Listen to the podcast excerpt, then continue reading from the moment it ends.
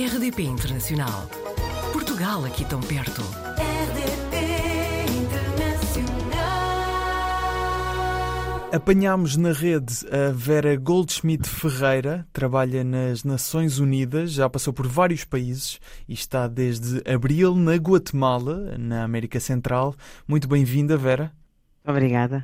No Apanhados na Rede, nesta rubrica, já tem várias temporadas na RDP Internacional e eu julgo que é a primeira pessoa que nos fala da Guatemala. Portanto, eu queria tentar perceber o que é que precisamos de saber sobre a Guatemala. Ainda não conhecemos a Guatemala o suficiente. Destes meses que já, já está a viver uh, na Guatemala, o que é que nos pode contar para nós que estamos totalmente alheios à realidade da Guatemala?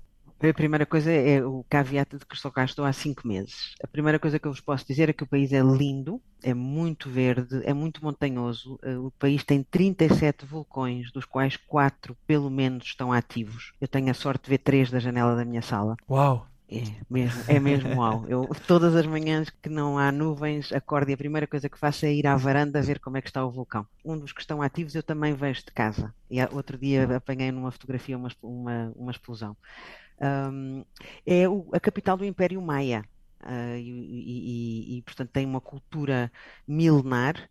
Tem ainda 70% da população é, são povos indígenas, com trajes típicos lindos. Os têxteis da Guatemala são fantásticos, cheios de cores, uh, muito, muito bonitos, muito bem trabalhados.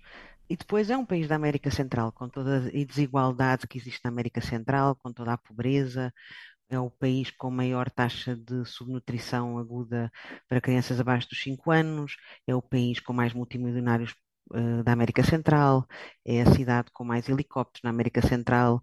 E, portanto, aqui também se vive uh, a desigualdade e se vê a desigualdade no, no dia a dia. O fosso uh, entre quem tem tudo e, e, e de um luxo absurdo com quem não tem nada. As pessoas são muito simpáticas, o povo guatemalteco é muito simpático. O país teve uma guerra civil de 38 anos, morreram 200 mil pessoas, desapareceram mais milhares delas, e portanto é um país que tem também as marcas próprias de um país que até há muito pouco tempo teve uma guerra civil tão brutal e tão cruel como foi a da Guatemala. E a Vera, um, como, como é que foi parar à Guatemala? Porque já esteve em vários, já esteve em vários países. Como é que a Guatemala surge? Eu trabalho no Gabinete de Coordenação da Ajuda Humanitária das Nações Unidas Exato. e, portanto, ajuda humanitária, infelizmente, como eu costumo dizer, meio a brincar, meio a sério, normalmente não é, não a fazemos na Côte d'Azur, não é? Ah, embora com as alterações climáticas eh, não sabemos como é que será daqui a umas décadas. Mas, por enquanto, normalmente são sempre em países que têm algum tipo de dificuldade. Esta zona é também uma das zonas com maior eh, taxa de desastres de origem natural, pelo, pelos vulcões, pelos furacões, pelos sismos, é um país com alta sismicidade. Eu estou baseada na Guatemala, mas eu trabalho com três países. Eu trabalho com a Guatemala, com El Salvador e com as Honduras. Eu estou a trabalhar nos três países, são três países que têm planos de resposta humanitários por dois grandes furacões que passaram uh, e por uma série de outras razões, da violência, das migrações. E eu vim trabalhar com as equipas nos três países, porque nós fazemos a coordenação da, da ajuda humanitária e lideramos a elaboração destes planos de, de resposta humanitária. E eu vim, entre outras coisas, porque falo espanhol. e aqui é essencial, nesta okay. parte do mundo, claro que sim. quer América Central, quer América do Sul, um, não chega a falar inglês, é um bocado a língua franca internacional, tudo se passa verdadeiramente em, em, espanhol. em espanhol. E, portanto, é, é obrigatório falar uh, o idioma. Como, e, como eu e falava... a Vera vai se dividindo entre os três países que referiu ou fica mais sim, na Guatemala? Estou baseada na Guatemala, vivo okay. na Guatemala, viajo com os outros dois países quando é necessário e o mundo passou a ser virtual, não é? O claro. mundo passou a ser virtual e, portanto, eu, por exemplo, eu participo em todas as reuniões que preciso participar nos três países, sentada em casa. Claro que sim. E eu estive, encontrei um dado curioso eh, ainda sobre aquilo que estávamos a falar, uh, das características da Guatemala. Eu tinha a impressão, lá está, o desconhecimento de que a Guatemala era um país bastante pequeno, é ligeiramente maior que Portugal. Estive a confirmar. É. Em termos de quilómetros quadrados, é ligeiramente e, maior. E depois torna-se quatro vezes maior porque o estado das estradas faz com que se leve, leve-se leve muito tempo a qualquer lado. Eu cheguei numa quinta-feira às sete da noite, segunda-feira de manhã estava a caminho de uma cidade chamada Coban e demorámos sete horas a lá chegar, são 200 quilómetros de distância. E a Vera viveu na Suíça, na Bélgica, Moçambique, aqui durante uma missão, uh, sete meses, e agora na Guatemala e também no Brasil, aliás, quando era mais, mais nova. De todos estes países, de qual é que tem mais saudades? Portugal. e se, e se Portugal. Portugal sair do grupo? Só uma pequena correção. Eu em Moçambique Diga. só estive sete semanas, não foram ah, sete, sete semanas. Uma missão de ah, resposta foram, sim, sim, foram só sete semanas. Qual é o país que eu tenho mais saudades de todos? Da Suíça. Eu adorei viver na Suíça, eu adorei viver em Genebra. Genebra é uma, é uma aldeia, é uma, é cidade que se atravessa a pé de uma ponta à outra. É uma cidade muito segura, obviamente muito bem localizada, com produtos portugueses à venda no supermercado em todos os supermercados em que eu falava português todos os dias, porque há sempre um português com quem nos cruzamos, porque o Cantão de Genebra tem 120 mil portugueses. Silva é o apelido uh, mais comum uh, no cantão francês. E já agora, há uh, muitos portugueses na Guatemala? Não, há muito poucos. Olha, nós nas Nações Unidas somos neste momento cinco, tirando os espanhóis, que são sempre muitos, e os sul-americanos, acaba por ser um grupinho bem composto de alguma maneira. Mas, por exemplo, aqui é o primeiro país que eu vivo em que não conheço e acho que não existe nenhum restaurante português, nenhuma loja portuguesa. Embora. A, a cultura portuguesa ainda não está muito presente, então. Não, mas espera, espera, depois há estas curiosidades muito engraçadas. Eu chego a uma loja, que é uma loja de coisas de casa, e, e vejo uns pratos, umas tigelas lindas, lindas. Vou, vou pegar nelas para as comprar e de repente reparo que tem o galo de Barcelos. e portanto eram feitas à mão em Portugal. E, portanto, os meus pratos da Guatemala foram comprados na Guatemala, mas são feitos em Portugal. e, e, essa loja tem muita coisa feita em Portugal, textos também, obviamente. Quer dizer... E para percebermos melhor esta a função que tem eh, nas Nações Unidas, falou há, há pouco da questão dos, de ser uma, uma zona que tem vivido bastantes desastres naturais, não é?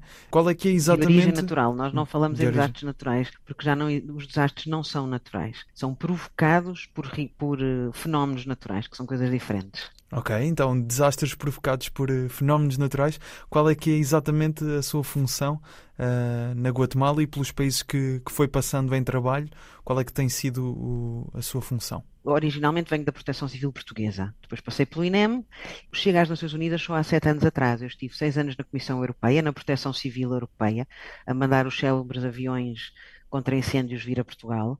Depois estive na Organização Internacional das Migrações, onde também trabalhava no Departamento de Operações e fiz um guia para evacuação uh, em massa em caso de desastres de origem natural, que tenta garantir que se trabalhe de forma coordenada na resposta a uma emergência uh, e a uma crise humanitária. Um, um, exemplo muito simples é quando há, imagino que há um sismo, o Haiti é um bom exemplo, um sismo enorme, vão certo. milhares de equipas de vários países, há um governo que está também afetado, pede ajuda internacional e precisa de um interlocutor. Ele, nenhum governo precisa de ter 100 interlocutores diferentes com quem se tem que coordenar durante uma emergência. E, portanto, nós assumimos esse papel de coordenadora da parte internacional, da, da, ajuda internacional, e temos mecanismos que estão estruturados a nível, a nível global, da arquitetura humanitária a nível global, acordos que estão já pré-definidos, e a nós toca-nos garantir que não há duplicações, que não há espaços, brechas que, que não são respondidas, e que temos a mesma visão sobre qual é a situação que estamos a, a, responder, não é? É preciso garantir que nós saibamos e percebamos o que é que está a passar, onde é que estão as necessidades e quais são essas necessidades. E esse, esse trabalho de garantir que, esta, que isto é tudo feito de forma coordenada é o, a OCHA, uh, o Gabinete de Coordenação da Ajuda Humanitária das Nações Unidas que o faz. Depois fazemos os relatórios de situação, que são altamente importantes, obviamente, inclusivamente para que os decisores políticos dos vários países possam tomar as decisões de como é que vão ajudar os países que necessitam. Trabalhamos sempre em coordenação com os governos dos países afetados e tentamos garantir financiamento também para o sistema humanitário internacional que obviamente carece uh, enormemente de, de, financiamento. E nota-se aqui, ao ouvi-la falar, uh, de, das tarefas que desempenha. Nas Nações Unidas e, e, todas estas estruturas que, te, que têm que ser coordenadas e trabalhar corretamente em situações muito complicadas. Vê-se que gosta mesmo daquilo que faz e, e queria até perguntar, estando envolvida ne, nestes cenários que muitas vezes são, são difíceis até de assistir de uma perspectiva de só em casa, na, ver na televisão, Uh, às vezes tem que também estar uh, em cima do acontecimento. Qual é que foi assim uma situação mais complicada, mas que se calhar até lhe conseguiu dar alguma esperança O meu chefe máximo ainda outro dia escreveu um artigo a propósito do Dia Mundial Humanitário, no dia 19 de agosto, que falava exatamente sobre a esperança. Nós não podemos perder esperança de maneira nenhuma, não é? Não, não, não, não está nas cartas, não é, não é factível. A primeira missão que me impactou, a que mais me impactou, foi sem dúvida nenhuma a primeira, e por uma razão muito simples foi a resposta à crise, uh, da, à guerra no Kosovo em 1999 e eu na altura trabalhava na, na, na, no Serviço Nacional de Proteção Civil em Portugal e era assessora jurídica, veja lá, e fui ter com o Presidente e pedi para fazer parte da resposta, porque me impactava bastante uh, ver as pessoas a terem que fugir pelas montanhas, pelo frio, a passarem para, para os seus países vizinhos para poder garantir a sua vida e para fugir da perseguição que estavam a ser alvo pelos sérvios depois eu tive essa ocasião de, de, o fazer e tive de trabalhar para os campos de refugiados. E um campo de refugiado é uma coisa que impacta muito. As pessoas viverem em tendas, viverem aglomeradas, terem que caminhar para ir buscar água, não terem casas de banho necessariamente. São, têm a dignidade que são possíveis dentro do, dos campos, nós temos regras de como fazer as coisas, mas a, o pó, o pó que, sente, que subia, que, que se punha no céu da minha boca, é uma coisa que me marcou e eu ao fim do dia saía dos campos, ia para o, para o hotel e tomava banho e eu voltava permanentemente das missões, esta que foi a primeira que me impactou muito, uh, do Haiti. Eu estive no Haiti quatro vezes em 2008 e depois duas vezes com o sismo e, do, e mais uma com, com a cólera em 2010. E eu voltava sempre, sempre, sempre com uma sensação de, de, enorme agradecimento e um agradecimento pelo qual eu não tinha nenhuma responsabilidade. Eu tinha nascido na Europa e era essa a minha única sorte. E numa Europa de paz, obviamente, e numa família que tinha hipóteses de me dar uma vida condigna e de não me fazer passar por aquilo que eu via as pessoas a, terem, a serem obrigadas a passar. E, e, e isso fazia-me sempre e faz-me sempre sentir muito agradecida. E, era, era o que dizia, é um trabalho de paixão. Eu comecei aos 14 anos, voluntária da Cruz Vermelha Portuguesa, enquanto jovem, na juventude da Cruz Vermelha Portuguesa, e, e é um trabalho que se faz com muita paixão.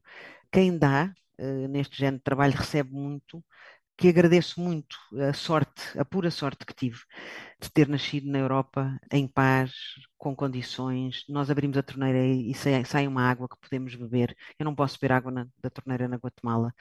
Nós temos muita sorte, mesmo muita sorte. Esse é uma das, uma, um dos sentimentos que eu tenho mais presentes. Vera, fico mesmo com muita pena de não termos mais, mais tempo.